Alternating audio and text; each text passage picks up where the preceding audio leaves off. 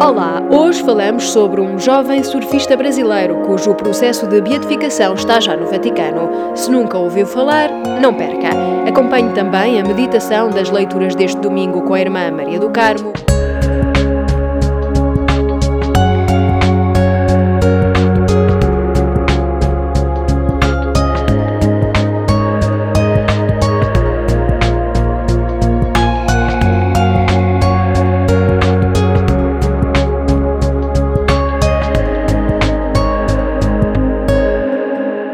Diz-nos o Papa Francisco: não parece viável um percurso educativo para acolher os seres frágeis que nos rodeiam e que às vezes são molestos e inoportunos, quando não se dá proteção a um embrião humano, ainda que a sua chegada seja causa de incômodos e dificuldades.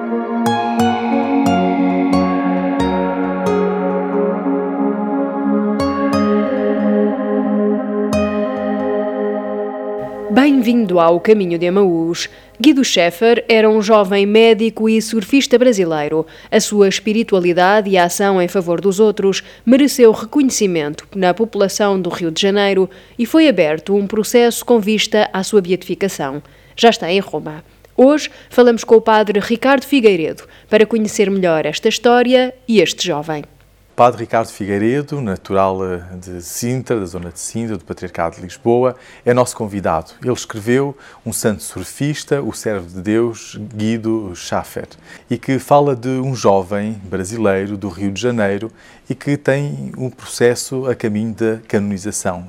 Eh, sacerdote do Patriarcado, como é que surgiu essa tua vocação e esse despertar para a vocação sacerdotal? Eu nasci numa família de, de pronto, formação católica de base e não, não muito comprometida, mas pronto, sempre, sempre a dar a base, tanto o batismo, foram batizados em pequenos, quer eu, quer o meu irmão, e a, e a frequentarmos a catequese. E é neste caminho que vou, vou fazendo assim a, a, formação, depois chegou uma altura em que comecei a ter muitas dúvidas sobre o que é que Deus, o que é que, se Deus existia, se não existia, as questões da ciência, e assim aquelas primeiras crises de fé dali da, da adolescência, e, e, e, no meio destas dúvidas vai para a paróquia de Belas, eh, de onde sou natural, eh, um padre acabado de ordenar, o padre Luís Barros, que atualmente é pároco em, em Mafra, eh, e que é da área da ciência, e, e, e começa a responder às minhas dúvidas. É? E então, de um momento para o outro, começa, começa a dar-se dentro de mim aquele passo da fé, de, de ver a, a, coerência da fé cristã e a, a, sua articulação com a razão, com a ciência, e, e, começar a fazer este caminho assim verdadeiramente interior, a rezar com mais, mais profundidade, a palavra de Deus, este caminho assim. E portanto, quando estão assim uh, esclarecidas as dúvidas de fé e, e, este passo, surge a questão seguinte: então o que é que Deus quer de mim?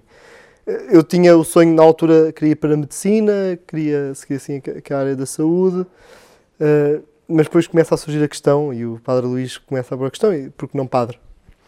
E é nesta questão que, que, vou, que vou, começo à procura e acabo por dar o passo ir para o seminário menor, na altura, com 15 anos, para o seminário de Penafirme, faço o percurso do seminário de Penafirme, mais tarde, pelos 18 anos, volto, volto a ter muitas dúvidas, muitas questões se a minha vocação era mesmo ser padre, e saio do seminário durante 3 anos, faço uma parte do seminário fora, em que começo a teologia, entretanto, assim um bocadinho guiado pelo meu, na altura, pelo, pelo diretor espiritual que tinha, e depois reingressando mais tarde no seminário.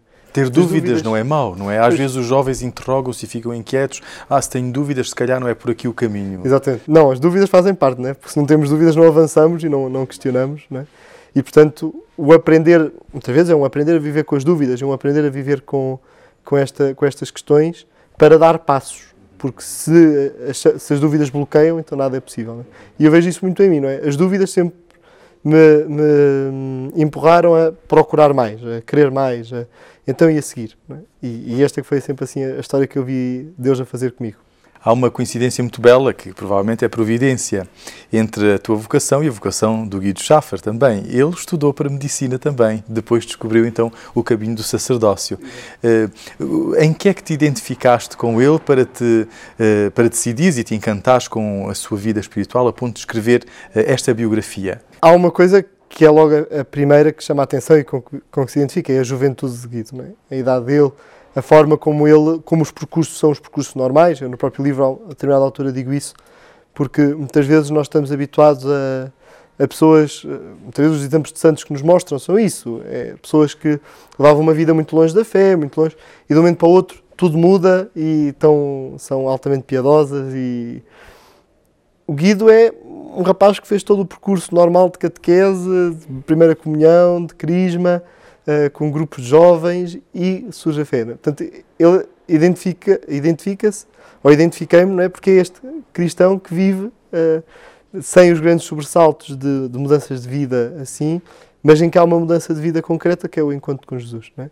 E, é, e é esta identificação. Claro que quando eu vi, percebi que ele era médico e que eu gosto da medicina, sempre gostei dessa área, Uh, e então sempre esta, estas pontes que se foram encontrando. Mas sobretudo esta força da juventude uh, de Guido. É, é, assim o que mais chama a atenção e com, com o que mais me identifiquei. Interrompemos aqui a conversa com o padre Ricardo Figueiredo. Agora, no Minuto do Quete de hoje, o padre José Carlos Nunes responde à pergunta por que é que os cristãos devem espalhar a paz? Francis Bacon, o filósofo inglês, diz-nos que quando Jesus veio a este mundo anunciou a paz e quando partiu deste mundo deixou-nos a sua paz. Ora, Cristo é o príncipe da paz, aquele que, através da sua ressurreição, nos deixou a paz e por isso envia-nos ao mundo como a sua paz. É neste sentido que os cristãos devem espalhar a paz pelo mundo. Quando fazemos a experiência de estarmos reconciliados connosco próprios, com Deus e com a humanidade, então tornamos artífices da paz. E é neste sentido que o magistério da Igreja, desde o Papa João XXIII, diz que nós devemos ser artífices da paz, paz esta que se alcança como a plenitude de todos os bens e não simplesmente como ausência da guerra. Acompanhe mais à frente a meditação das leituras deste domingo com a irmã Maria do Carmo das Pias Discípulas do Divino Mestre. Por agora, voltamos à conversa com o padre Ricardo Figueiredo sobre Guido Scheffer. Ele gostava mesmo do surf, ele era um surfista a sério e os colegas falam disso mesmo, não é? E, e tu também tiveste contactos com jovens surfistas na, nas paróquias onde estiveste, Peniche, a tua guia da baleia. Qual é o estímulo uh, de, de, do surf em relação a, a, Deus, em relação a uma vida espiritual? Primeiro que tudo, eu não sou surfista. Convém sempre, houve algumas pessoas que pensavam que eu era surfista, não sou surfista. Não, infelizmente não tive tempo para ir, tive oferta de, para gente para me ensinar, mas não, nunca consegui fazer. Mas o, quer o surf, quer o, os pescadores com, com, quem também lidei no tempo em que estive em Peniche, quer o próprio mar e a experiência do mar, há sempre uma experiência de infinito, intocável uh, e de perigo. É? E de perigo. É? Este, saber que no mar as coisas podem correr mal. É? Pronto, uh, quer para os pescadores que, que, nós lidamos muitas vezes com isso, quer pronto, o surfista, até Guido uh, falece a fazer surf e, e, portanto, é sempre este risco, mas ao mesmo tempo, no risco, o, algo que nos puxa. Não é? Sempre que nós fazemos esta experiência de ter algo diante de nós, algo de infinito, é algo que nós podemos saber que é perigoso, mas que nos atrai, que, no, que nos, nos, puxa. É? E esta é a grande chave para mim do, do surf. É?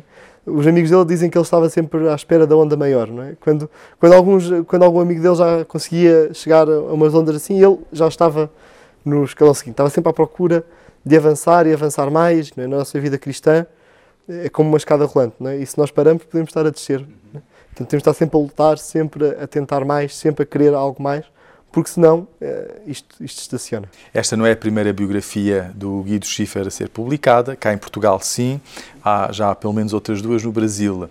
Porém, a família, quando leu o teu manuscrito, identificou-se muito eh, e, e, elogiou, inclusive, o teu trabalho, porque diz que uh, o apresentaste não apenas com dados biográficos ou cronológicos, mas conseguiste lê-lo por dentro, a partir eh, dos textos dele, que ele deixou escrito, mas também a partir de outros testemunhos. Portanto, esta é uma biografia mais espiritual. Como chegaste a este conhecimento das virtudes heroicas, chamemos-lhe assim, do Guido? Primeiro que eu conheci o Guido, ficávamos por aí. Esteve, está, vem cá, Portugal por vezes, e uma vez, quando eu estava na, na Universidade Católica a estudar, uh, foi lá o padre Arnaud, uh, do Movimento Pontos Coração, que queria falar a jovens, então perguntou-me se havia, se podia falar aos jovens de Peniche, claro que disse que sim. E quando ele foi lá, fomos jantar antes desse encontro com os jovens, e ele perguntava-me é o que é que havia em, em Peniche de jovens, e, E eu falei do surf e ele pergunta-me então se conhece, conhece o santo surfista. Eu, não. E então uh, Guido Schäfer vai procurar. Eu comecei a procurar e quando começo a, a conhecer a vida do Guido, uh, peço, encomendo do Brasil uma das biografias de Dom Justino. Um, e à medida que fui lendo o livro, esse livro, uh, vou percebendo, porque tem muitos apontamentos pessoais do diário pessoal do Guido, vou percebendo no Guido um movimento interior, um movimento espiritual, um percurso interior que o livro não falava, não, não o apontava uh, precisamente. De, havia ali qualquer coisa, mas nunca dava o passo de dizer era, isto. Uh, depois, nos outros livros, também apresentam a biografia, que era do Padre Jorjão, que era o de Manuel Aroca. Também não apontam, não, não, não apontam esta, este dado. E então aqui eu arrisco, depois quando houve a proposta da Paulo de escrever alguma coisa, sobre o Guido. Eu, então esta vai ser a minha chave, vai ser este percurso interior de Guido, porque parece-me que é a chave que apresenta. E pronto, quando, quando chegou a parte de pedir fotografias à família e tudo, e, e enviar o manuscrito à família, é que ela me diz que, pá, Ricardo, não sei como, não o conheceu, não lidou com ele, mas descobriu coisas do Guido que eu nunca tinha dado conta. A partir desta, desta deste procurar esta identidade, este percurso interior. E essa é que é, é que é a, grande, a grande novidade de, do livro que eu procuro, que é o percurso espiritual como, de facto, esta aventura de descoberta e, sobretudo, uma descoberta de nós próprios, claro, porque há um percurso interior que o Guido faz, sobretudo o reconhecimento do seu pecado, é? para, reconhecendo o seu pecado, o passo seguinte, é? então o poder da graça de Deus em mim, com a minha colaboração. E este é que é o grande, o grande movimento interior e, e o que eu tento assim sublinhar. E de que forma o Guido eh, contagiava eh, os amigos, a família, os colegas eh, nesta aventura do espírito? De vários modos. Em primeiro lugar, a mãe dele, do Guido, fazia, a Nazaré, fazia encontros para, portanto, tinha os filhos jovens, portanto, ela fazia encontros de jovens, de grupos de oração para jovens, para que o, eh, aqueles jovens não perdessem a ligação à igreja e a ligação à oração. E o Guido era o primeiro a convidar gente, uh, os amigos, os colegas, venham, venham, venham, e juntar assim. Mais tarde, quando ele já está no curso de medicina, o, o, o padre Jorjão desafia-o a fazer uh, um grupo de jovens uh, no Fogo do Espírito Santo uh, para acompanhar. Ele estava numa altura que ia fazer o exame final de medicina, portanto, com muito trabalho, ele uh, vacilava um bocadinho se devia aceitar, porque ia ter muito estudo, mas acaba por arriscar e aceitar o, o convite do Padre Jorjão e fundou um grupo que começou, cresceu, cresceu, cresceu, cresceu, toda a gente se teria. Alguém que diz que era impossível ficar indiferente a Deus quando se escutava o Guido. Era impossível, porque ele falava de facto com um contacto de vida e de, e de, e de assim, uma presença de Deus na sua vida excepcional. Depois, já médico, quando começa aquele grande trabalho junto dos mais pobres, dos, dos sem-abrigo, uh, do Rio de Janeiro, dando consultas e acompanhando, uh, vem o segundo passo, que é trazer para este trabalho, trazer para este serviço de apoio aos mais, aos mais frágeis, aos mais pobres, quer os membros do grupo jovens, quer os outros médicos do, com quem ele trabalhava no hospital, que se sentem envolvidos e começam também a ajudar. Houve uma altura, até numa campanha, conseguiram vacinar mais de 200 sem-abrigo, uh, são assim os médicos, porque de facto era assim, era impossível, é, como alguém diz, que é impossível ficar indiferente àquela vida de Guido e, a, e a, ele arrastava multidões. Continuamos com o hino das Jornadas Mundiais da Juventude do Rio de Janeiro, Esperança no Amanhecer. Depois, acompanhe a meditação das leituras deste domingo com a irmã Maria do Carmo, das Pias Discípulas do Divino Mestre. Sou marcado desde sempre com sinal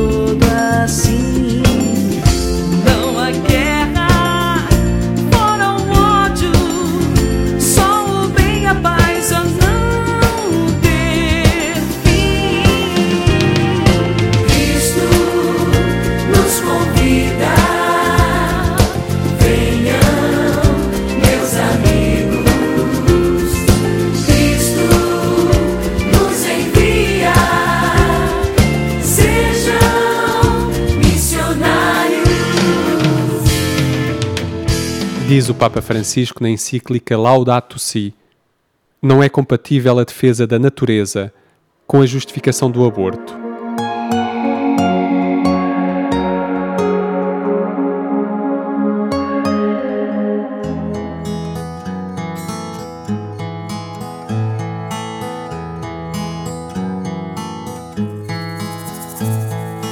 Na cruz, Senhor, me salvaste, entregaste por amor à humanidade e fizeste de nós para o Pai, filhos queridos dele, herdeiros,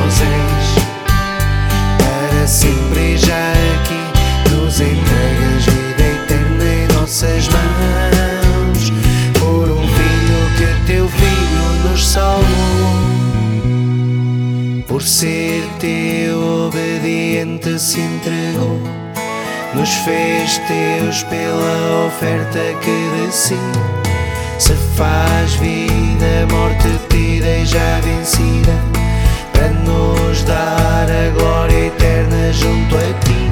Que dizer não sei perante tanto amor. Meu poema se faz pouco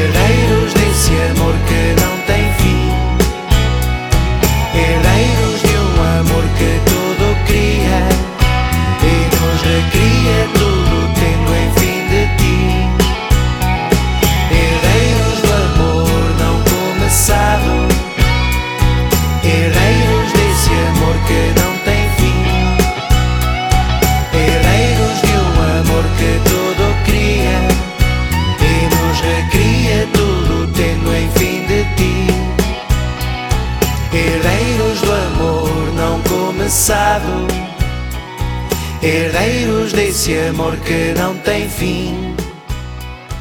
Herdeiros de um amor que tudo cria e nos recria tudo tendo em fim de ti.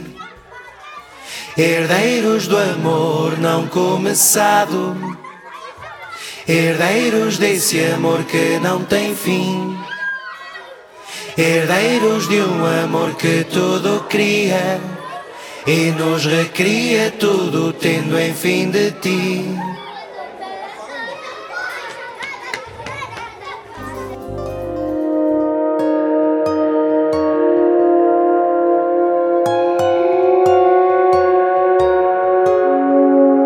Meditar a palavra com a irmã Maria do Carmo.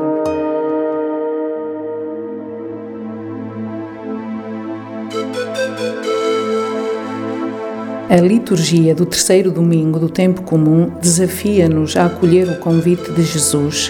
Cumpriu-se o tempo e está próximo o reino de Deus. Arrependei-vos e acreditai no Evangelho. São Marcos começa por nos dizer que depois de João ter sido preso, Jesus partiu para a Galileia e é aí que Jesus começa a sua pregação. O seu anúncio é determinado pela missão que o Pai lhe confiou. Jesus anuncia que é este o tempo, não há outro. É agora que o reino de Deus se aproxima de nós e está no meio de nós. Por isso, Jesus nos convida ao arrependimento, a mudar de vida, a mudar os comportamentos para assumirmos uma atitude crente em relação ao Evangelho, esta boa notícia que ele nos traz e que é ele mesmo. Também Jonas, na primeira leitura, recebe uma missão delicada e muito importante. Deus manda-o a Nínive e pede que os ninivitas se convertam e mudem de vida. É bonito ver que os ninivitas acolheram o apelo de Jonas e converteram-se. A conversão é um dom de Deus e também nós, se acolhermos a palavra de Jesus e os seus convites, a conversão acontece naturalmente. Todos compreendemos que para amar a Deus precisamos de ser bons, ser honestos.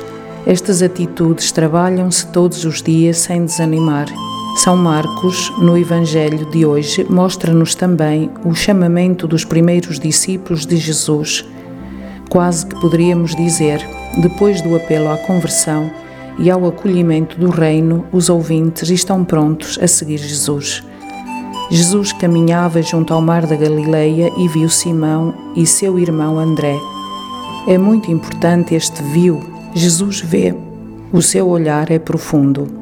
Ele vê naqueles dois homens os seus seguidores, aqueles que darão continuidade à sua missão.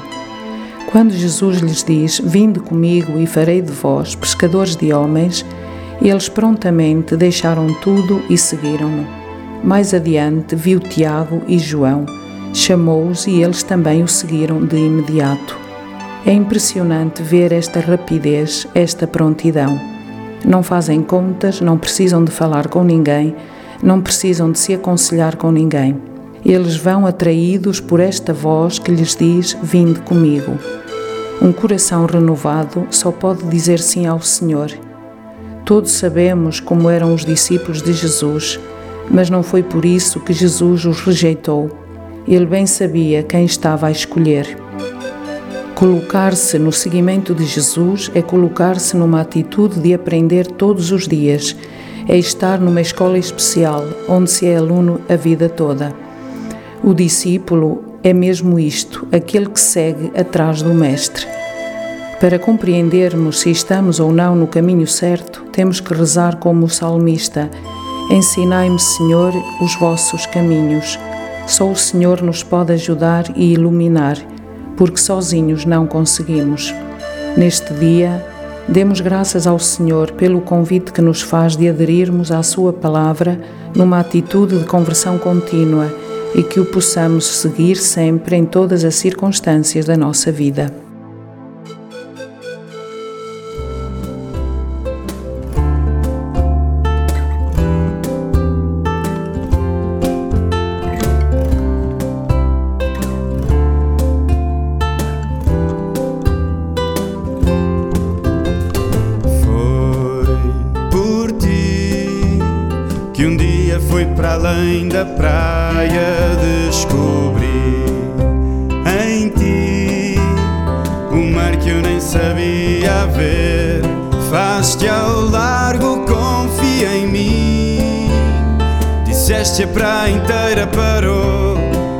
Lança as redes, confia em mim.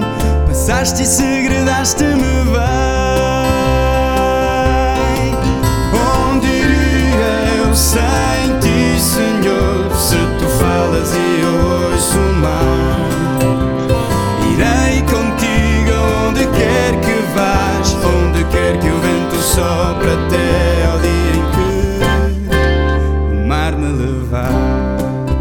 Chegamos ao fim deste Caminho de Amaús de hoje com a oração de São Pedro do Padre Nuno Tovar de Lemos. Voltamos a encontrar-nos daqui a uma semana.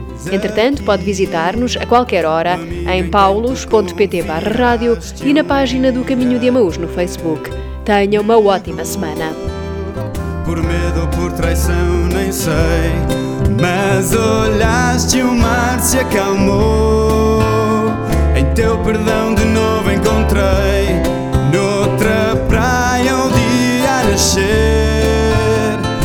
Passaste e segredaste-me